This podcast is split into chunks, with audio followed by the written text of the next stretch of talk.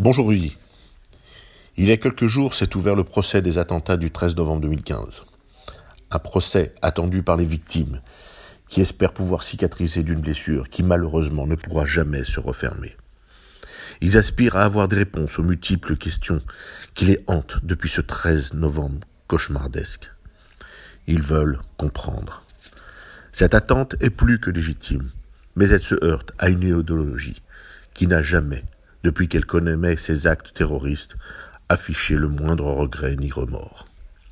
À chaque fois, les victimes scrutent les visages des assassins et de leurs complices, espérant croiser un signe d'humanité.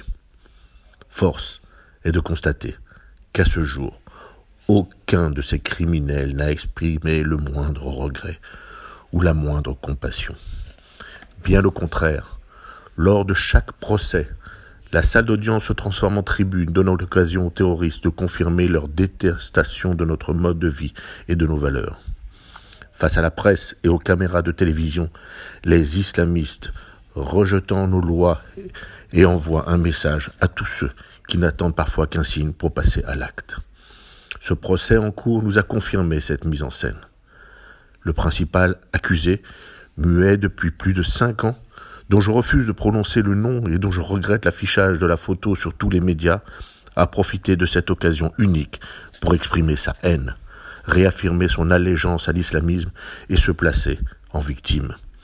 À chaque prise de parole de ce monstre, il est essentiel de comprendre à qui sont adressées ces paroles.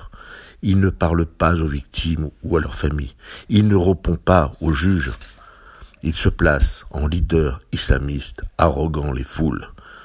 Ce constat, à chaque fois confirmé lors de chaque procès, me laisse penser que notre justice doit empêcher ce dangereux spectacle. Il faut les condamner à la peine de mort médiatique, les isoler, les réduire à un numéro d'écrou, les empêcher de communiquer, les faire sortir de la lumière. Cette disparition serait la plus grande des condamnations pour ceux qui n'aspirent qu'à devenir des shahids ou des héros. En cette veille de Kippour, je vous souhaitais à tous d'être inscrits dans le livre de la vie et de ne jamais croiser un de ces monstres. À la semaine prochaine.